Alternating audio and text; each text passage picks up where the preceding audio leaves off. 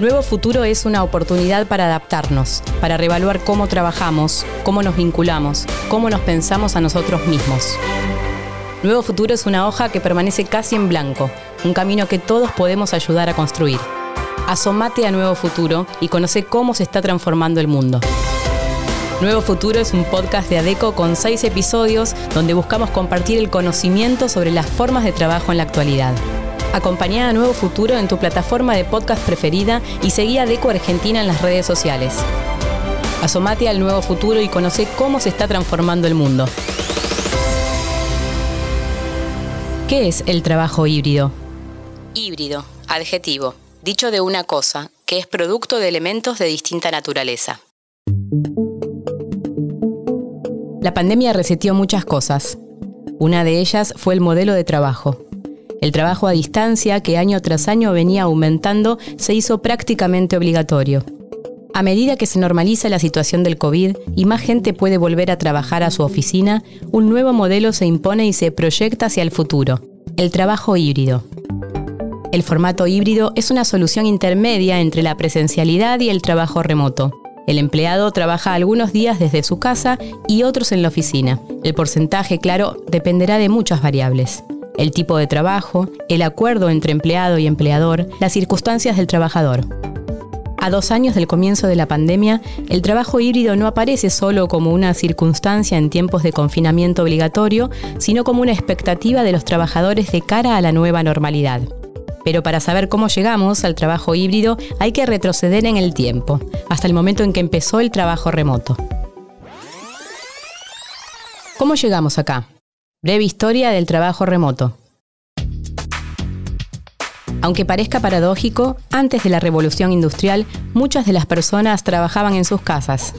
Los herreros, carpinteros, alfareros o trabajadores del cuero tenían sus talleres en el mismo lugar donde vivían. Por ejemplo, durante la época medieval, la mayoría de la clase trabajadora de Inglaterra vivía en workhomes, casas de trabajo, una combinación de cocina, comedor y dormitorio, con un taller donde la persona desarrollaba su actividad. Esto comenzó a cambiar a mediados del siglo XVIII y principios del XIX con la Revolución Industrial. Las máquinas enormes y la producción de gran escala requería que los trabajadores estuvieran presentes. De esta manera nacieron los espacios de trabajo designados, antecedentes de las oficinas. Tuvo que pasar un siglo más para que los países adoptaran de forma masiva la jornada de ocho horas. Durante la década de los 70 se desarrolló una tecnología clave para el trabajo remoto, el protocolo de control de transmisión de Internet, el primer esbozo de lo que hoy llamamos Internet. A medida que se desarrollaba la tecnología que permitía compartir datos entre computadoras, avanzaba la posibilidad de trabajar de forma remota.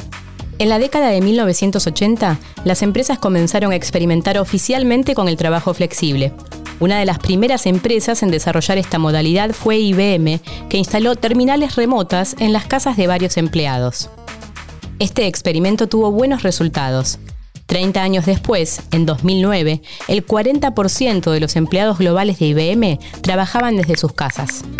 El desarrollo de tecnologías como los smartphones, el aumento de la velocidad de Internet y las soluciones de almacenamiento basadas en la nube facilitaron aún más la colaboración instantánea entre profesionales y por lo tanto el trabajo remoto. Por ejemplo, en Estados Unidos, en la década de 2010 a 2020, la cantidad de personas que trabajaban de forma remota creció casi un 400%. Entonces, llegó la pandemia. Flexibilidad laboral, crisis u oportunidad. La pandemia y el confinamiento obligatorio aceleraron aún más el crecimiento del trabajo remoto en todo el mundo. Se calcula que durante la pandemia el 70% de los trabajadores full-time lo hicieron desde sus casas.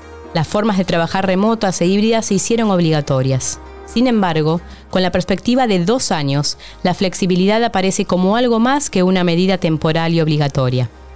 Tanto los trabajadores como los líderes están de acuerdo con las ventajas del trabajo híbrido en la nueva normalidad. De hecho, en el informe Vuelta a la Normalidad de ADECO se destaca que 8 de cada 10 encuestados, que incluyen tanto empleados como a empleadores, afirman que una mayor flexibilidad va a traer beneficios tanto para los empleados como para las empresas. ¿Cuáles son esos beneficios? Para los encuestados podría crear condiciones más inclusivas, favoreciendo a personas con discapacidad o a trabajadores con hijos a su cargo. Y estos beneficios hacen que los trabajadores quieran mantener un modelo de trabajo híbrido. Este modelo sería más de la mitad del tiempo, 53%, trabajando de forma remota y el resto del tiempo, el 47%, en la oficina. Según el estudio, en la mayoría de los países del mundo, excepto China, los trabajadores desean pasar al menos el 40% de su tiempo trabajando de forma remota. Los países con el mayor porcentaje de trabajadores con una postura favorable al trabajo a distancia son Japón, Reino Unido y Canadá. Este modelo cambia según la edad de los encuestados. Al contrario de lo que se podría pensar, mientras más jóvenes son los encuestados, más probabilidades hay de que tiendan a querer pasar tiempo en la oficina. Los trabajadores de la generación Z, nacidos entre 1994 y 2010, por ejemplo, quieren pasar el 56% de su tiempo de trabajo en la oficina. Este porcentaje disminuye a medida que subimos de generación. Los millennials, nacidos entre 1981 y 1993, quieren pasar el 48% de su tiempo en la oficina. Los miembros de la generación X, 1969 a 1980, el 46%. En el caso de los boomers, de 1949 a 1968, ese porcentaje disminuye al 44%. Hablamos un poco con Leandro Cazorla, CEO de ADECO Argentina y Uruguay, sobre qué podemos entender a partir de estos datos.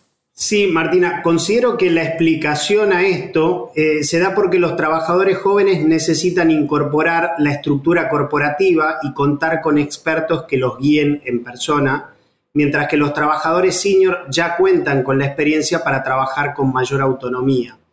Otra curiosidad que considero que resalta el informe es que los trabajadores con hijos quieren pasar más tiempo trabajando en la oficina si los comparamos con las personas sin hijos. Esto sugiere que los trabajadores con hijos quieren diferenciar más el trabajo y la vida familiar. La paradoja híbrida, redefiniendo la productividad. El CEO de Microsoft, Satya Nadella, describe una situación que observó a partir del establecimiento de la modalidad híbrida. Cuando les preguntaba a sus empleados cuál era el modelo que preferían, la mayoría le respondían que por un lado les gustaba tener opciones más flexibles de trabajo remoto, pero a la vez le decían que, después del confinamiento obligatorio, querían tener un espacio presencial de colaboración. A la contraposición de estas dos necesidades, Satya Nadella las llama la paradoja híbrida. Y es muy probable que la paradoja híbrida crezca en el futuro. Por un lado, la flexibilidad y las opciones de trabajo a distancia ya no son simplemente un valor añadido, sino algo que los trabajadores esperan, una directiva básica por parte de la empresa para atraer y conservar a los mejores profesionales. Pero por el otro lado, la oficina física seguirá siendo importante en la nueva normalidad. Además de aportar un entorno de trabajo más práctico y fomentar la comunicación entre empleados, la oficina siempre será el espacio ideal para que crezca la cultura corporativa y el sentido de equipo y de pertenencia. Para 2025 se estima que el 70% de la fuerza laboral trabajará de forma remota al menos cinco días al mes.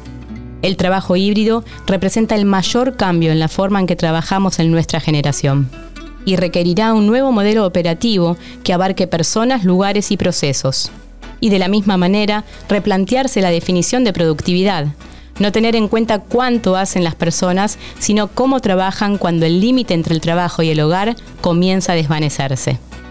Esta nueva definición de productividad debe incorporar el factor humano, según el informe See the Future 2.0, que encuestó a más de mil profesionales de entre 18 y 30 años, el bienestar mental es la problemática más importante a tener en cuenta cuando se piensa el futuro del trabajo. Encontrar el balance entre el trabajo remoto y trabajo presencial puede ser una de las claves para fomentar el bienestar mental de los trabajadores. En definitiva, la paradoja híbrida aparece simultáneamente como problema y como solución. Al problema de la demanda mixta de los empleados se le ofrece la solución de la flexibilidad. Obviamente no existe una solución que encaje exactamente con las necesidades de empleado y empleador. Por eso, una de las variables clave para que el formato híbrido funcione es una mentalidad de personalización y conciliación. Trabajo remoto en Latinoamérica. México, Panamá, Chile, Argentina, fueron varios los países latinoamericanos que actualizaron su normativa en materia de trabajo remoto en medio de la pandemia.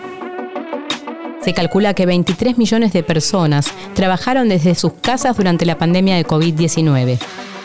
El trabajo remoto representa una oportunidad de crecimiento para la región, ya que permite acceder con mayor facilidad a trabajos en el extranjero. En una encuesta de ADECO que incluyó participantes de varios países de Latinoamérica, el 75% de los encuestados respondió que el trabajo remoto representa una oportunidad para la inserción laboral de los jóvenes. Por supuesto, esta inserción se relaciona con la posibilidad de trabajar para un empleador extranjero, como afirmó el 85% de los encuestados. Además, la flexibilidad fue la dimensión más valorada del trabajo remoto, seguida del ahorro de los costos del traslado hacia el lugar de trabajo. Sin embargo, el rápido crecimiento del trabajo remoto en pandemia aún presenta algunas deudas. En la región, que representa una elevada brecha económica y tecnológica, la difusión del trabajo remoto varió mucho entre diferentes grupos de trabajadores. Por ejemplo, el 30% de los encuestados afirmó que no cuenta con un espacio adecuado para trabajar desde su casa. Además, un 24% sostuvo que el trabajo remoto le hace perder el sentido de pertenencia a su empresa. En otra encuesta, esta vez concentrada en Argentina, se especifican cuáles son las problemáticas de las personas que trabajan en remoto en nuestro país. Por ejemplo, más del 60% de los encuestados considera que las condiciones de trabajo remoto implicaron una invasión de su vida privada. Por otro lado, el 32% de los encuestados consideró que el trabajo remoto no representa una oportunidad para avanzar en su carrera profesional. Estas circunstancias hacen que un 25% de los encuestados de Argentina quieran volver a trabajar de forma presencial en cuanto las condiciones lo permitan. Un 39% afirma que le gustaría que se mantuviera totalmente remoto y un 35% que preferiría un modelo de trabajo híbrido.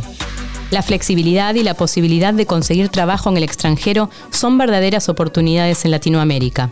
Sin embargo, para que el crecimiento del trabajo híbrido y remoto sea una realidad, es necesario sentar unas condiciones básicas, establecer principios de acuerdo entre las partes, asegurar el equipamiento y los elementos de trabajo y garantizar la seguridad de los trabajadores.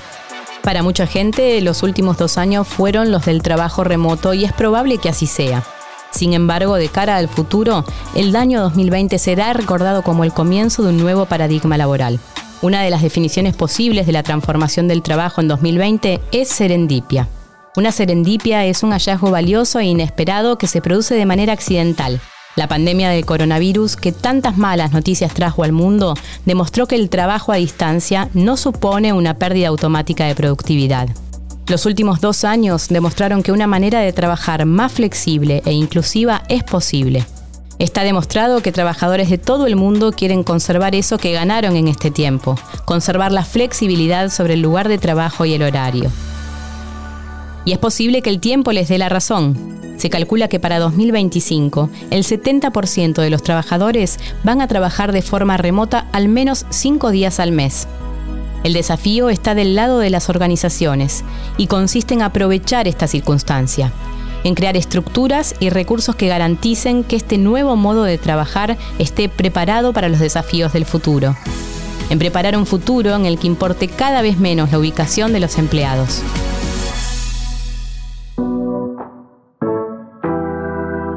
Esto fue el primer episodio de Nuevo Futuro, el podcast de ADECO.